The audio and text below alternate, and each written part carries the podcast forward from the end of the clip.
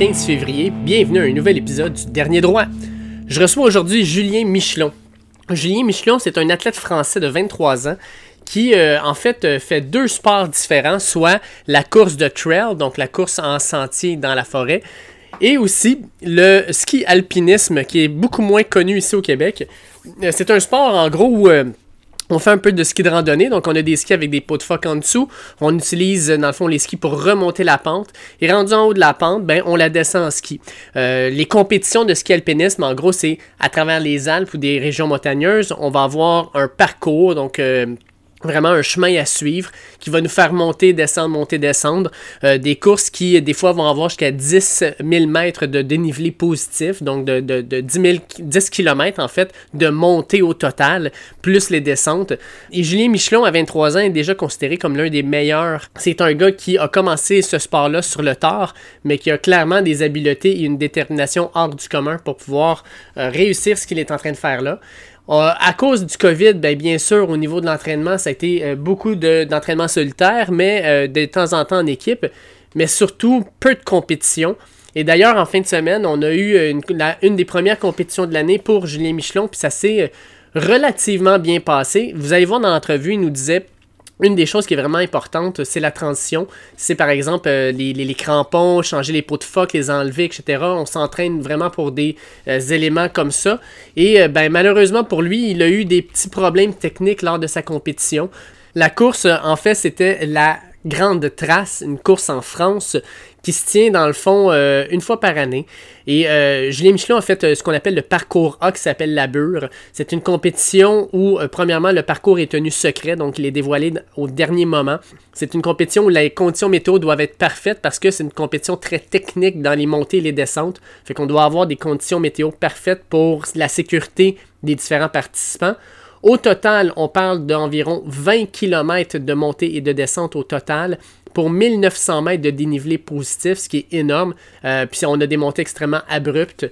Puis ça a été vraiment une course où on a eu euh, de la belle participation. Au total, c'est 127 participants qui se sont présentés, hommes ou femmes. Et il a terminé deuxième, sauf qu'il était premier à la première montée. Il a eu de la difficulté à mettre ses fameux crampons. Euh, il dit que ça a pris presque 20 essais pour que les crampons adhèrent correctement pour pouvoir faire ses montées. Et une fois que ça s'est fait, ben, il était capable de remonter et il a terminé à 30 secondes de la première place. Fait qu'il dit, tu ça a été une course très difficile, mais en même temps, c'est un, un, aléa de la course. Ça peut arriver des choses comme ça. C'était extrêmement frustrant sur le coup. Euh, je me suis donné pour revenir, puis je suis quand même content de mon résultat. Et en même temps, mais ça me donne un bon boost pour les prochaines compétitions, les prochaines choses, parce que ça montre que l'entraînement marche. J'ai été capable de remonter le peloton, de remonter jusqu'à la deuxième place. Fait une belle, une belle deuxième place pour lui. Fait que j'ai bien hâte de faire entendre cette entrevue-là. On fait ça à l'instant. Je suis en compagnie ce matin de Julien Michelon, un athlète de ski alpinisme et de trail, deux euh, disciplines qui sont peut-être un petit peu moins connues ici au Québec, mais j'avais vraiment le goût de discuter avec lui parce qu'à 23 ans, c'est déjà considéré comme l'un des meilleurs athlètes dans ces disciplines-là à travers la planète. Certains disent que c'est le prochain Kylian Jornet, euh, qui est probablement le meilleur athlète de l'histoire dans ces disciplines. Fait que je suis vraiment content de pouvoir parler avec lui. Salut Julien, comment ça va? Ben, ça va bien, vous?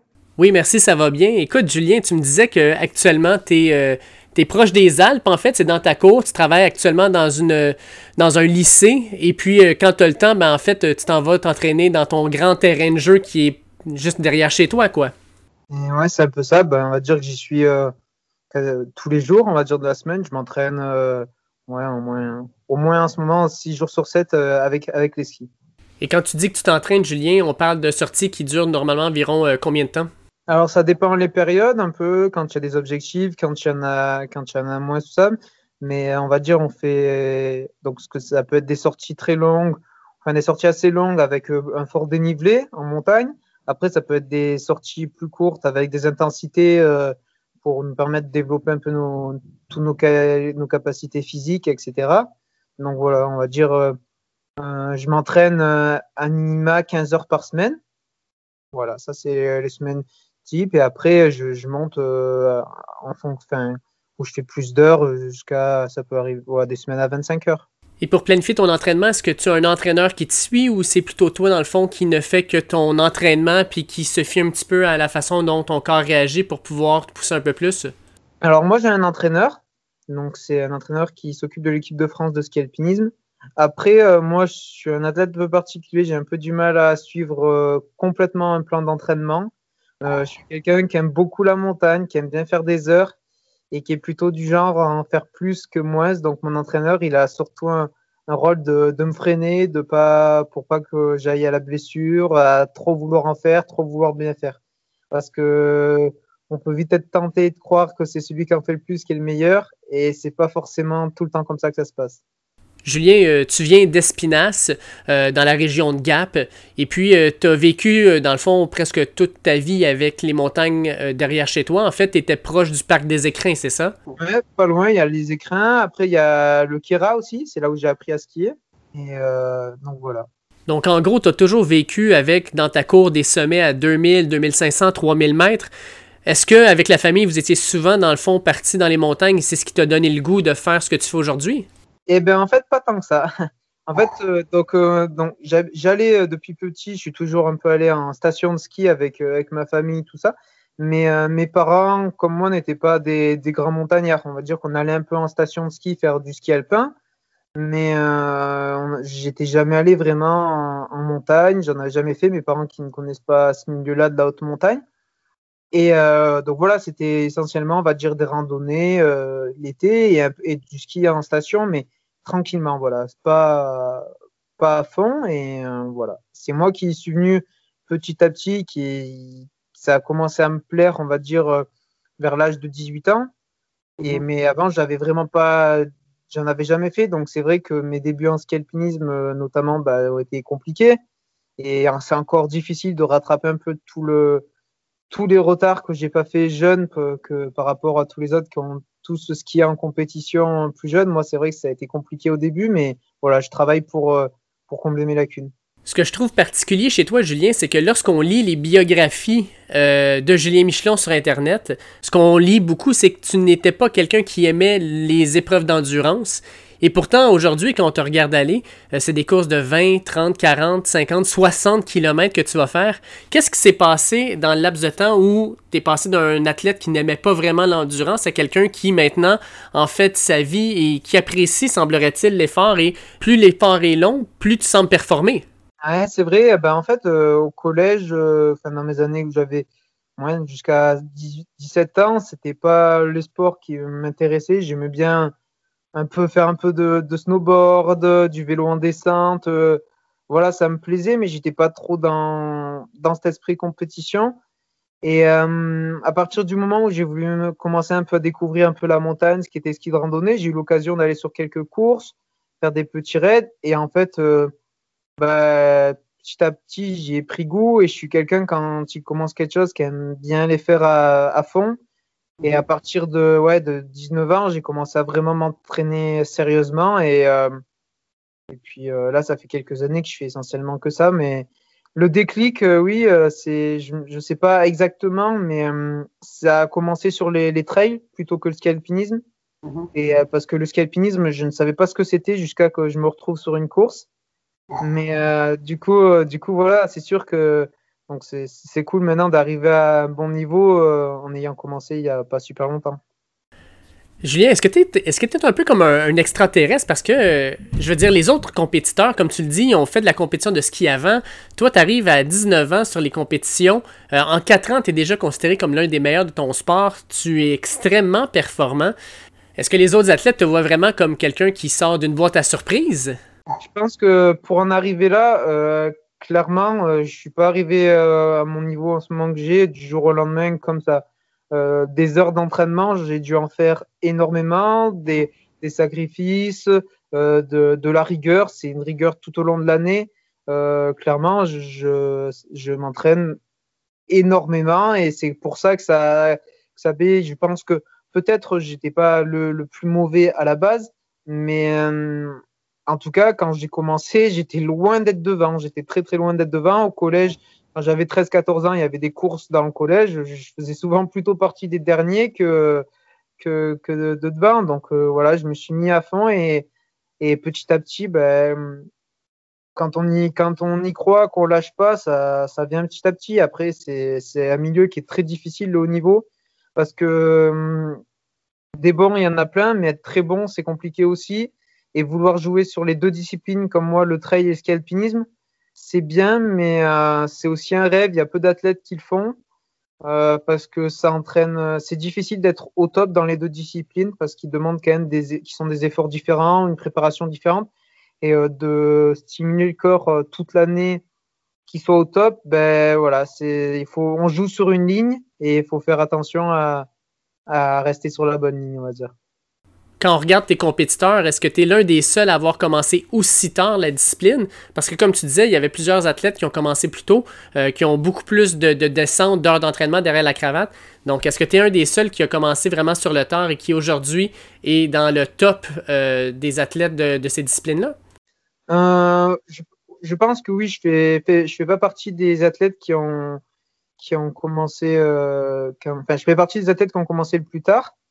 Euh, après, il y a aussi de nombreux athlètes, hein, notamment en trail et ski alpinisme, qui sont des disciplines quand même qui sont très récentes. Donc, beaucoup de jeunes n'en faisaient pas avant, mais venaient par exemple du ski de fond ou du ski alpin. Donc, voilà, on va dire qu'il y a, il y a, plein, il y a beaucoup d'autres athlètes aussi qui n'en faisaient pas forcément très jeunes, mais ils faisaient quand même des sports d'endurance jeunes. Voilà, c'est vrai que souvent faisait, euh, on retrouve principalement des gens qui faisaient soit de l'athlétisme, du ski de fond ou du ski alpin.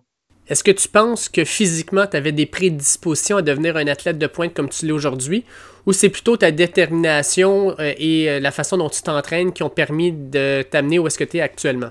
Euh, je sais pas. Je pense que je devais peut-être pas avoir. Euh, oui, je, pense que j'avais je devais avoir quelques prédispositions, mais que j'ai que j'ai que j'ai vraiment travaillé parce que oui, au départ, comme je disais, j'étais j'étais vraiment très très très loin. Après, euh, des athlètes plus forts, il y en a énormément.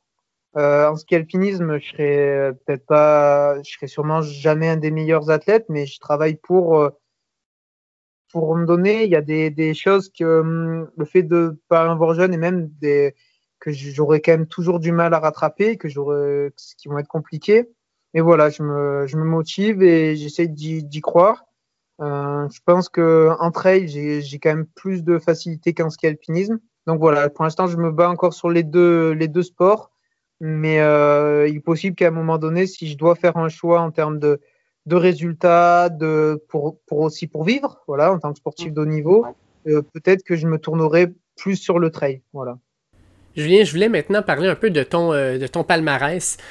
On va commencer en 2017. Tu es le vainqueur de la Coupe de France junior, deuxième de la Val Sky Race de Montgenèvre, qui est une course de 26 km, vainqueur du Trail Gap donc une course euh, de trail, en 2018, tu es le vainqueur du Grand Béal, tu es 20e scratch sur la Pierre Manta, qui, on va en parler plus tard, est une des courses les plus importantes en ski alpinisme, vice-champion de France par équipe, vainqueur de la Coupe de France de ski alpinisme, et en 2019-2020, 7e de la Pierre Manta, donc une belle amélioration par rapport à l'année précédente, vainqueur de la Coupe de France encore, vice-champion de France par équipe senior et espoir, champion de France par équipe FFCMA.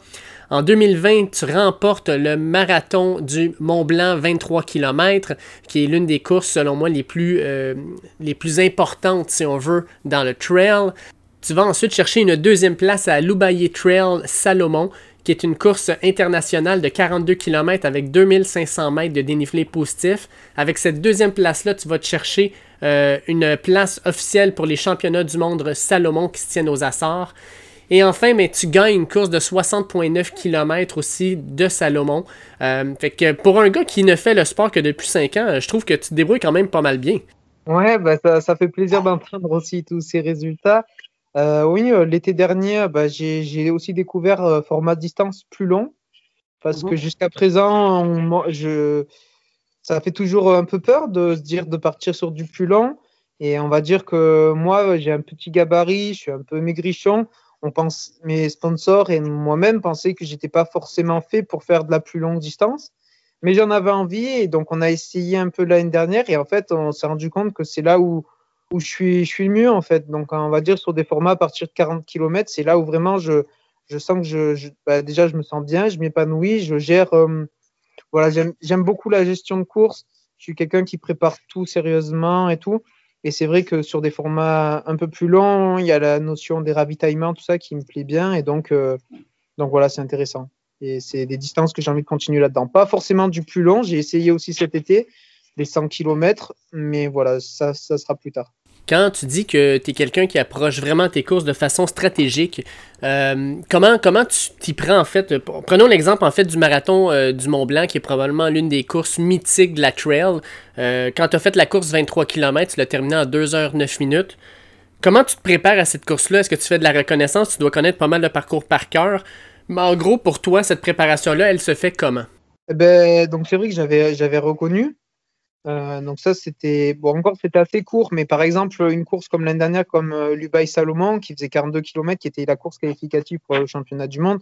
Clairement, je la connaissais par cœur, le parcours.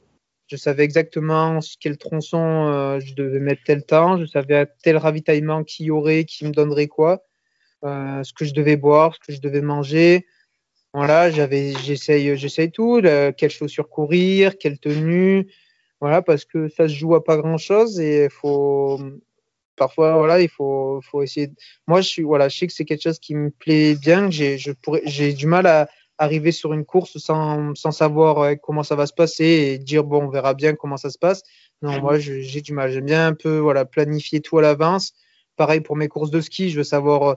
Là, j'ai une course de ski ce week-end. J'ai testé cette semaine ben, mes différentes choses, ben, les chaussures de ski que j'ai utilisées, les réglages, les skis, le sac à dos, voilà, parce que hum, le niveau, un niveau physique, euh, on a quasiment tout, à un certain niveau, on est à peu près tous pareils devant. Sauf qu'après, euh, ça se joue sur pas grand chose. Celui qui a, qui a, qui, a un détail, un truc qui est plus léger, une manipulation qui est plus rapide, voilà, ça se joue sur pas grand chose et je trouve que c'est important de, de jouer là-dessus quel type de coureur t'es? Parce que euh, je fais la comparaison. Est-ce que tu es un peu comme un diesel? Un diesel, c'est le type de coureur qui va avoir un peu de difficulté sur les 3, 4, 5 premiers kilomètres à prendre ses aises, mais plus la distance augmente, plus son corps s'adapte.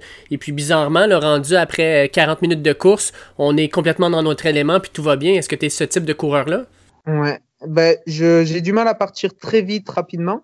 Pourtant, j'ai fait des kilomètres verticales, c'est des cours de 30 minutes. L'été, ça se passe très bien. Euh, en ski, j'ai plus de mal sur ce format-là. Mais euh, l'été, ça se passe très bien aussi, ces formats courts. J'aime bien aussi euh, faire des formats très courts. Enfin, j'aime bien. C'est un bon exercice et ça permet aussi de voilà d'aller jouer dans différentes zones au niveau physique et de faire travailler un peu le corps de différentes façons. Faut pas, je pense que pour progresser, il faut il faut pas chercher que sa zone de confort là où on est bon et de temps en temps d'aller dans des, des, formats qui ne nous correspondent pas, où on sait qu'on peut même euh, euh, voilà, se faire battre par des gens que sur notre format on, sera meilleur, mais ça permet de, voilà, de, diversifier et de, progresser parce que faire toujours les mêmes choses, euh, bah, c'est pas sûr qu'on progresse. Voilà. Tu m'indiques, euh, Julien, que tu es un coureur qui aime planifier beaucoup tes courses et qui aime vraiment, dans le fond, l'analyse du parcours et tout.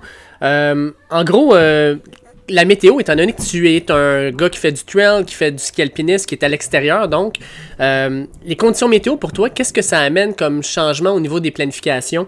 Est-ce que tu es quelqu'un qui euh, est capable, justement, en s'entraînant dans les euh, différentes conditions que tu pourrais avoir dans une course, est capable de s'adapter rapidement, peu importe la condition qu'il va avoir, de la pluie, du vent, du froid, du chaud? Ou tu es un coureur qui, lorsqu'il regarde la météo avant une course, des fois se dit, ouf, ça sera peut-être beaucoup plus difficile que ce que je pensais au départ? Alors, ça, c'est vrai, ça dépend vraiment de la discipline. Alors, euh, bon, moi, oui, je m'entraîne dans toutes les conditions, mais il y a quand même des, des conditions météo qui sont plus favorables à d'autres pour moi. Euh, typiquement, en trail, moi, ce que j'adore, c'est euh, la chaleur, la, canicule et les terrains secs. Voilà. ce que j'adore. J'aime pas la canicule plus qu'un autre, mais la seule chose, c'est que je, je, la tolère bien. On va dire, je suis quelqu'un qui boit peu, et ça me dérange pas de, de, faire sur un format où c'est où il fait très chaud, le soleil tape très fort et on boit pas. Voilà, ça, ça me, j'arrive complètement déshydraté, mais c'est quelque chose qui me dérange pas, euh, qui me dérange pas. Par contre, je suis beaucoup moins à l'aise sur euh, en course à pied, sur tout ce qui est les terrains gras quand c'est très trempé, tout ça. Techniquement, tout ça, le grand froid, c'est quelque chose que j'aime en trail que j'aime pas du tout. Voilà, qui peut vraiment me, me paralyser, que j'aime pas du tout. Et en ski alpinisme, bah, ça dépend parce qu'en ski alpinisme, moi, ce qui est, je suis vachement indépendant, on va dire, de, des descentes, des formats de descente. Donc, on va dire, ça dépend de la neige qu'il y a. Clairement, euh, une année à la Pyramenta où il neige, où il pleut euh, toute la descente, où je sais que la descente va être impraticable, quelque chose à l'extrêmement très très très dur. Voilà, je sais que c'est pas là où je serais le plus avantagé par rapport aux gros descendeurs. Donc euh, c'est vrai que en tant que skieur alpinisme, une des descentes plus simples pour moi sont c'est quand même plus je me sens plus à l'aise. S'il y a un peu neigé de la poudreuse, tout ça par exemple. Je veux parler un petit peu avec toi de ski alpinisme. On reviendra peut-être au trail tantôt. Euh, le ski alpinisme au Québec, c'est quelque chose qui est très peu connu. En fait, même le ski de randonnée commence à, je pense, faire un peu plus parler de lui. Euh, certaines stations de ski le, permettent. Euh, tu sais, pour le, Québécois moyen, le ski alpiniste, c'est qu'on on prend dans le fond des skis, on met une peau de phoque, on monte la montagne, on enlève les pots de phoque et on descend. Euh, mais en même temps, on n'a pas de grosses montagnes ici au Québec. On a des montagnes de 400, 500, 600 mètres. On n'a pas les Alpes, on n'a pas les Pyrénées. En France, est-ce que le ski de randonnée, le ski d'alpinisme, euh, c'était un sport qui est émergent ou c'est un sport qui a quand même une belle niche parce qu'il est présent depuis plusieurs années? Alors, non, c'est pas établi depuis longtemps. C'est plutôt un sport un peu émergent, mais qui est encore pas très médiatisé. Euh, c'est un sport qui est bien plus populaire en Italie, où il y avait, où il y a quand même bien plus de courses. En France, euh, il y a un grand événement que les gens connaissent, enfin que certains connaissent, c'est la Pyramenta, mais sinon c'est quand même vraiment vraiment peu connu. Les gens connaissent le ski de randonnée, mais ne savent pas clairement ce que c'est le ski alpinisme. Souvent, quand je leur dis que je fais du ski alpinisme, ils pensent que je fais du ski de fond, mais voilà, c'est pas tout à fait pareil, on va dire. Est-ce que tu peux nous donner une petite description de ce qu'est le ski alpinisme? Alors le ski alpinisme, bah, donc on va dire c'est le ski de randonnée euh, en haute montagne, comme on, comme on peut faire de monter sur les sommets, tout ça. Sauf que c'est un format course, donc c'est-à-dire que il y a un parcours qui est déjà préparé à l'avance. Euh, donc euh, ça peut être plus avec plusieurs montées, plusieurs descentes, des portages, euh, des parties techniques moins moins techniques, avec un cheminement à suivre, une arrivée, un départ. Et voilà, c'est une course, première arrivée à gagner. Voilà, c'est quelque chose comme ça. Mais voilà, c'est tout, c'est vraiment, c'est pas on fait comme on veut, on voit une montagne, on dit on va monter là-haut. Voilà, il y a des parcours qui est, qui est préparé à l'avance, des descentes techniques et voilà où on a. Le but c'est d'être le plus rapide euh, sur tout le parcours, donc à la fois en montée, en descente. Euh, pour les changements, c'est-à-dire arriver au sommet, il faut enlever les pots de phoque et tout ça. On s'entraîne à, le faire le plus rapidement avec le matériel le plus léger possible et voilà. En regardant des images sur Internet, souvent lors des courses, on remarque que quand on arrive sur des arêtes de falaise, quand tu fais du portage, comme tu dis, euh, ben, c'est très à la queue leu, les, les, différentes personnes sont une à la suite de l'autre. Est-ce que c'est des endroits où vraiment là, c'est tout le monde se suit, puis euh, rendu en haut, on continuera la descente et on fera les dépassements? Il ne doit pas avoir beaucoup de place justement pour pouvoir euh, peut-être gagner des places dans cette partie-là. Donc tu dois gérer ta course autrement? Ouais, oui, c'est vrai. Après, nous, quand même, clairement, devant, on arrive quand même à se, dépasser relativement simplement. Après, euh, c'est toujours un effort qui est difficile à faire, mais on ne se retrouve pas dans les bouchons, on va dire, comme, euh, comme derrière. Mais c'est vrai que derrière, c'est réellement le cas où il y a des endroits comme à la Pyramenta où les, équipes sont un peu plus euh, derrière, se retrouvent à attendre au pied d'une arête parce que, parce que ça bouchonne, tout ça. Nous, on n'est pas trop dans ce cas de figure-là. Mais euh, donc, donc voilà, on arrive quand même à se dépasser. Après, euh, c'est vrai que c'est plus facile à dépasser quelqu'un en course à pied qu'en ski alpinisme, parce qu'en ski alpinisme, il y a des traces.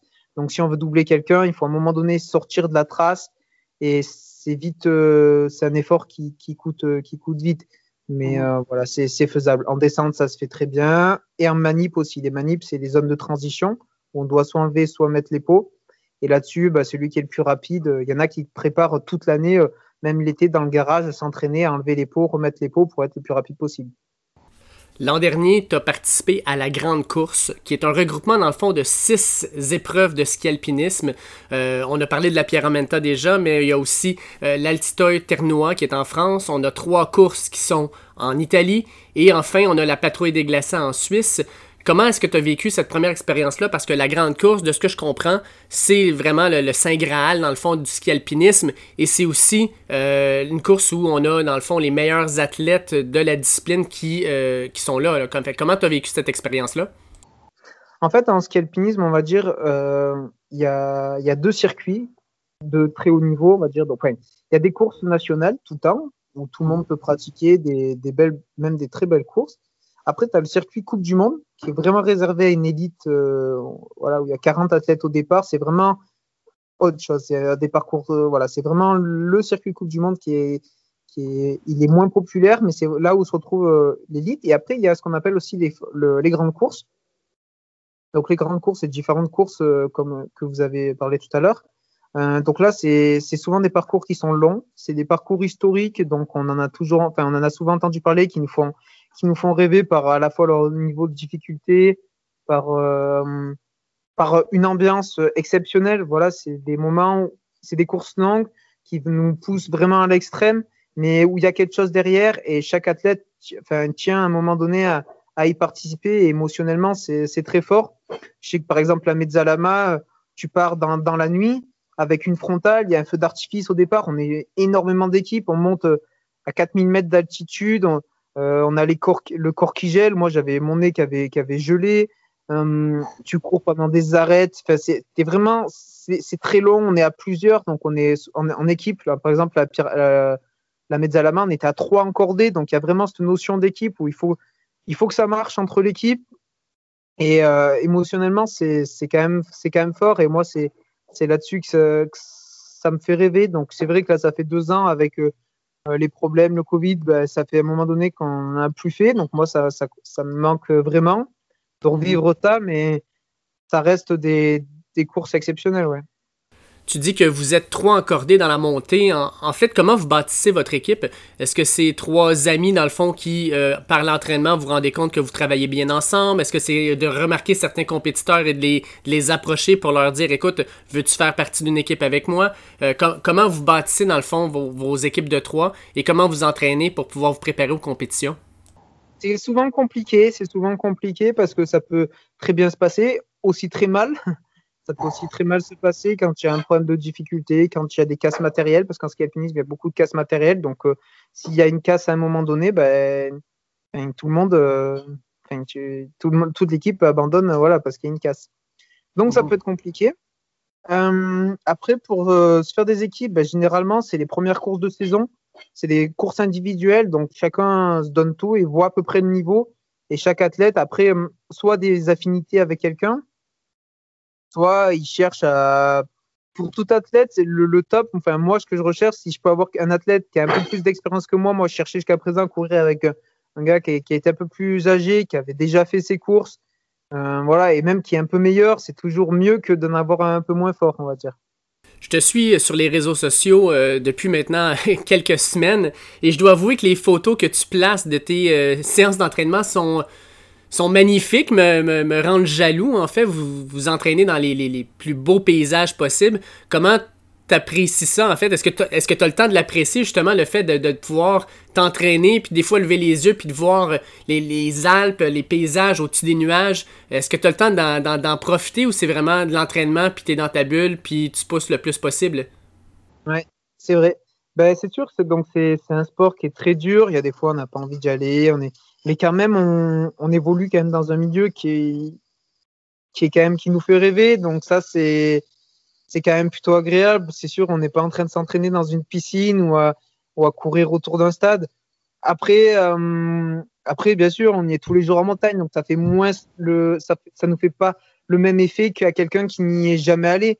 Mais par contre, oui, on retrouve, on a toujours des émotions qui sont, qui sont très fortes avec euh, des passages où on a de la bonne poudreuse. Ce qui est de la bonne poudreuse en descente, je pense on s'en lancera, on, on peut pas se lasser. Euh, des images des descentes des couloirs, la sensation d'adrénaline quand tu es sur des arêtes un peu effilées où tu, frôles un peu avec la, technique, un peu où tu mets un peu ta vie un peu dans, le risque et tout, c'est le cœur qui bat, tout ça, c'est des beaux moments. Comme promis, Julien, on va revenir au trail parce que la course de trail, toi-même tu le dis, c'est pas mal ça qui t'a lancé. Quand j'ai regardé ton palmarès, j'ai vu que tu avais euh, gagné le 23 km euh, du marathon du Mont Blanc. Puis ça a allumé quelque chose dans ma tête parce que c'est l'une des courses mythiques. C'est une course dont on parle quand même ici au Québec assez souvent parce qu'on a plusieurs Québécois maintenant depuis plusieurs années qui y vont et qui performent quand même bien. Euh, quand on regarde le marathon du Mont Blanc, en fait, on a trois courses. On a le 23 km que tu as gagné, il y a le marathon de 40 km et il y a aussi l'Ultra du Mont Blanc qui est à 100 km. Pour l'année 2021, est-ce que tu es inscrit à l'une de ces courses? Oui. Alors pour 2021, je serai au marathon du Mont Blanc, c'est sûr. Parce que l'objectif de 2021, en fait, c'est de re-retourner aux Açores au championnat du monde comme l'année dernière parce que qui sont mal finis l'année dernière et je veux ma revanche euh, là-bas. Donc l'objectif c'est d'être sélectionné pour y retourner. Je veux te demander, Julien, quand, euh, quand tu as vécu dans le fond ton premier marathon du Mont Blanc, je sais que c'est la course 23 km, mais un, tu la gagnes, puis deux, tes débuts vingtaine, euh, tu arrives là, il y a une ambiance de fou, il y a plein de monde, euh, tu participes avec euh, certains des meilleurs coureurs de la planète. Comment est-ce que tu as vécu cette première expérience-là, de cette première expérience-là plutôt? Et puis, qu'est-ce que tu en, qu'est-ce que retiens de l'expérience que tu as vécue dans, dans, cette course qui est probablement l'une des plus importantes dans le monde de la trail? Eh bien oui, c'est sûr qu'il y a beaucoup de monde, donc il y a une ambiance quand même qui est, qui est grande. Après, moi, j'ai fait donc le petit parcours donc oui, il y avait du très bon niveau. Il y avait quand même moins, il y avait un moins gros niveau, il faut être honnête, que sur le 42 km. Euh, le 42 km, euh, c'est là où il, y a, où il y a clairement le plus gros niveau. Donc moi, c'était, j'avais pas le droit encore d'y participer, mais du coup, j'ai fait le 23 où il y avait déjà des, des très bons coureurs. Mais ce que je me languis le plus, c'est d'être sur le 42 parce que là, c'est encore, encore autre chose. Mm-hmm. Mais euh, oui, c'était, bah, moi, c'était la première année où j'étais avec, euh, avec Salomon.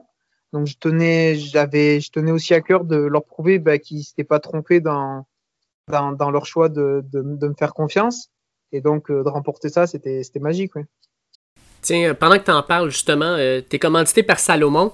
Comment tu vis ce passage-là d'athlète amateur à un athlète quand même professionnel, commandité par l'une des plus grosses compagnies euh, d'appareils dans le fond de la planète? Euh, puis Salomon, c'est l'une des plus grosses compagnies trail aussi. Comment tu vis avec la pression maintenant de performer, cette pression-là qui est peut-être pas nécessairement mise par Salomon, mais qui est quand même là parce que ben, il te paye maintenant pour pouvoir réaliser des performances? Alors, euh, pour être honnête, c'est pas forcément Salomon qui met le plus la pression.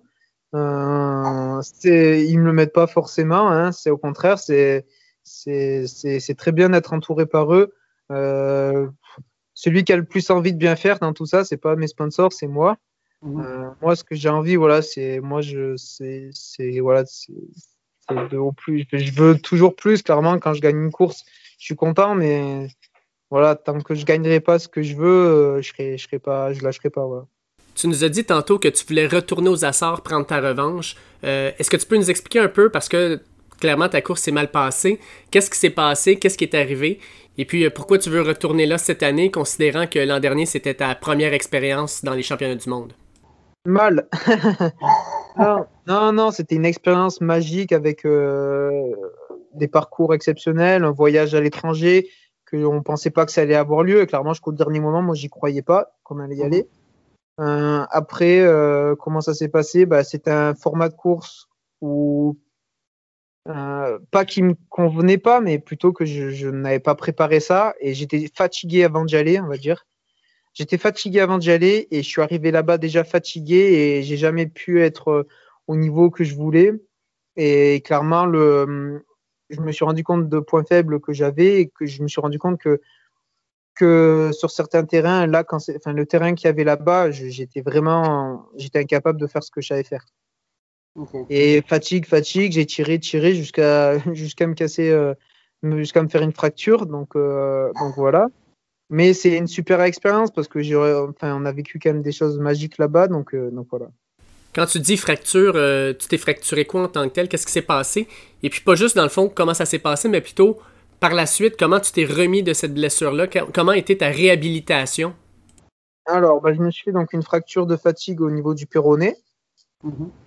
Donc, euh, comment je m'en suis remis? Bah, Au départ, euh, on ne savait même pas ce que j'avais. Donc, pendant un long moment, ça a été un peu dans l'hésitation, on ne savait pas et tout. Euh, à un moment donné, on m'a clairement dit que je ne skierais pas en décembre complètement. Et finalement, j'ai pu reprendre bien plus vite que prévu. Ça, ça m'a juste permis de faire une petite pause à un moment donné, mais courte. Mais euh, en tout cas, ça m'a. C'est une blessure que j'espère qu'il va pas me re-arriver, mais euh, voilà, qui montre euh, aussi à un moment donné bah, que le corps il a des limites. Mhm. que c'est bien de pousser tout le temps, mais que voilà, c'est quelque chose qu'il faudra que je, je, fasse attention pour pas que ça me re-arrive, on va dire. Quand on regarde, euh, je pense que le, premier confinement en fait de mars à juin a été beaucoup plus strict en France qu'il l'a été ici au Québec. Euh, en gros, ce que vous avez vécu, vous deviez rester euh, à la maison, sauf pour une heure, vous pouviez sortir, mais vous deviez rester dans les environs de la maison. comment t'as fait toi pour continuer à t'entraîner, à garder la forme et aussi garder le moral? Je pense que c'est surtout ça aussi, à un moment donné, de rester entre quatre murs, c'est pas toujours facile. Fait comment t'as réussi à jongler avec tout ça? Alors le moral, c'est pas évident parce que c'est sûr, on sait, on savait pas ce qu'on devait faire. On avait l'impression de, c'était une situation qui était vraiment particulière. Après, euh, pour être honnête, j'étais confiné, j'étais dans une zone de montagne, donc euh, on va dire que les une heure, je les, je les ai un peu dépassées de temps en temps. voilà. Ouais, ok. Donc, euh, est-ce que tu pouvais quand même t'entraîner à la maison? Avais-tu du matériel? Est-ce que c'était possible aussi pour toi ou c'était simplement à l'extérieur? Ouais. Euh, l'entraînement à la maison, il était, il pas, pas extrêmement long, il était quand même un peu plus dehors quand même. Mais oui, il y avait quand même, euh, quand même un petit peu à la maison, un peu de renforcement, tout ça, on va dire. Je voulais savoir, Julien, euh, tu es quand même jeune dans le sport. Euh, est-ce que tu as des modèles, est-ce a des athlètes que tu regardes et qui t'inspirent? On pense par exemple à un Kylian Jornet qui est, est un monument du ski alpinisme et de la course trail. Euh, lui, ben, littéralement, le titre extraterrestre lui va bien parce qu'il fait des choses absolument exceptionnelles. Mais toi, comme athlète, est-ce qu'il y a quelqu'un qui vraiment t'inspire? Bon, bah, Kylian, bien sûr, c'est quand tu attaques la course, quand tu attaques la course à pied, ça fait, ça fait toujours rêver. Moi qui suis rentré chez Salomon, donc Kylian est aussi chez Salomon. La première fois où j'étais avec Kylian, euh, bon, c'est sûr, hein, c'est un personnage, c'est un, bonhomme comme tout le monde, hein, mais, ça reste Kylian et d'être avec lui, c'est quelque chose qui fait, rêver parce que après, voilà, comme on dit, c'est vraiment un extraterrestre hein, parce que ce que fait Kylian, moi, ça m'imprègne, j'essaye de, penser comme lui et tout, mais un corps comme lui, il n'y en a pas beaucoup, on va dire. Des, lui, ce qu'il est capable de faire, c'est d'être autant fort en tout, ça reste euh, une exception. Après, mhm. euh, d'autres modèles en ski, en ski alpinisme, oui, j'ai un athlète qui m'a appris en fait le ski alpinisme, qui vient tout juste de gagner euh, la dernière Coupe du Monde, c'est Matteo Edalin. C'est un Italien qui habite pas loin de chez moi et lui, bah, c'est un des athlètes qui, qui, me fait rêver au quotidien et qui me permet de, de progresser et avec qui je, avec qui je m'entraîne. Donc voilà, vraiment, si j'avais un athlète moi qui, qui m'a tout appris en ski alpinisme, c'est Matteo Edalin. Voilà. Je vais terminer l'entrevue, Julien, avec une euh, question assez simple. Comment comment t'entrevois 2021 euh, On est encore en confinement ou semi-confinement selon l'endroit où on se trouve. Euh, pour toi, qu'est-ce qui, quels sont tes objectifs? En fait, tu dois avoir des objectifs au niveau du ski alpinisme. La saison est clairement pas terminée. Tu as des courses qui s'en viennent. Je pense que tu disais que tu en avais une en fin de semaine. Et c'était aussi au niveau du trail, comment tu entrevois cette saison-là, qui normalement devrait commencer à peu près au milieu du printemps. Donc, comment tu entrevois ton année? Bah, pour le scalpinisme, clairement, ma saison, on peut dire qu'elle était encore, euh, elle est passée à côté. Hein. Voilà, là, ça fait euh, l'année dernière, on avait déjà arrêté euh, très tôt, donc toutes les belles courses qui me faisaient rêver, on est passé à côté. Cette année, cette année, on s'était dit que ça allait refaire, mais clairement, il y a tout qui est, qui est annulé, donc j'ai fait très peu de courses et j'en fais quasiment pas. Donc au départ au départ, c'était une grosse déception après tous les entraînements que je mets en place pour ça et de voir que bah, de pas savoir euh, pourquoi on le fait. Donc euh, la, montagne, elle est belle, mais euh, mais faire des intensités, faire des choses comme ça, ça fait rire personne. Je le fais parce que j'ai envie d'être d'être performant, mais quand il n'y a rien derrière, c'est un peu énervant.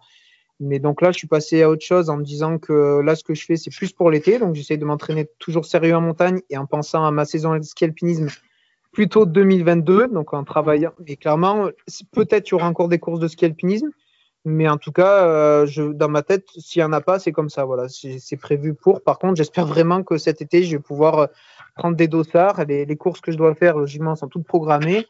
Euh, voilà, je tiens vraiment à cœur à faire une belle saison l'été.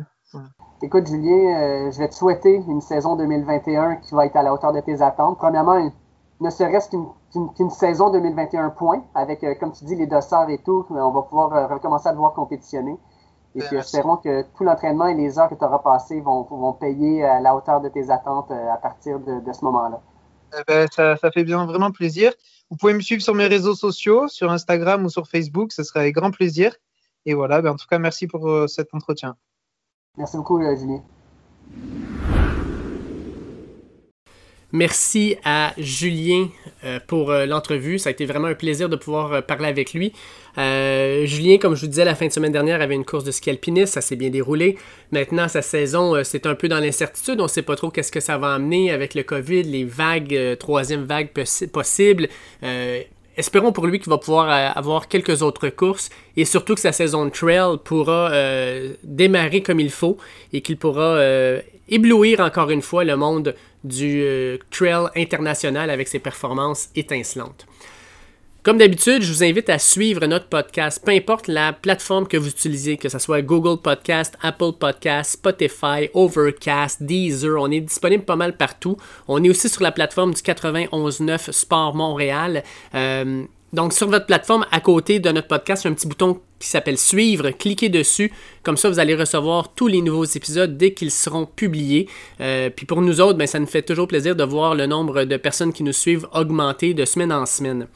Sur les réseaux sociaux, at Dernier Droit, tout ça collé. Sur Twitter, Facebook Instagram.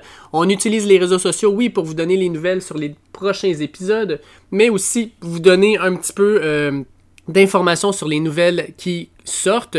Euh, souvent aussi, je vais donner des nouvelles sur les athlètes que j'ai interviewés, donc euh, leur performance, leur compétition quand euh, tout ça arrive. Et finalement, ben, on va vous donner l'information juste sur la journée et l'heure de nos passages dans les médias. je suis toujours au 91.9 Sport FM à Montréal les dimanches à 11h15 avec Charles-André Marchand pour parler de football NCAA. Je suis aussi sur la page at footballqc sur Facebook. Euh, la Zone Blitz, une page uniquement dédiée aux fans de football NFL et NCAA américains. On est des passionnés, on a une super belle équipe. On a aussi un podcast La Zone Blitz que je vous invite à écouter. On a toujours du contenu très intéressant, même si la saison officiellement est terminé. Le football est rendu un sport 12 mois par année. On est présentement dans euh, les fameuses rumeurs d'échange d'agents libres. Et aussi, ben, dans deux mois et demi environ, il y aura le repêchage de la NFL. Donc, on va analyser les joueurs, euh, les équipes, les besoins et essayer de déterminer euh, qui pourrait aller où. Sur ce, je souhaite de passer une excellente semaine et on se reparle d'ici la fin de la semaine. Attention à vous autres. Ciao!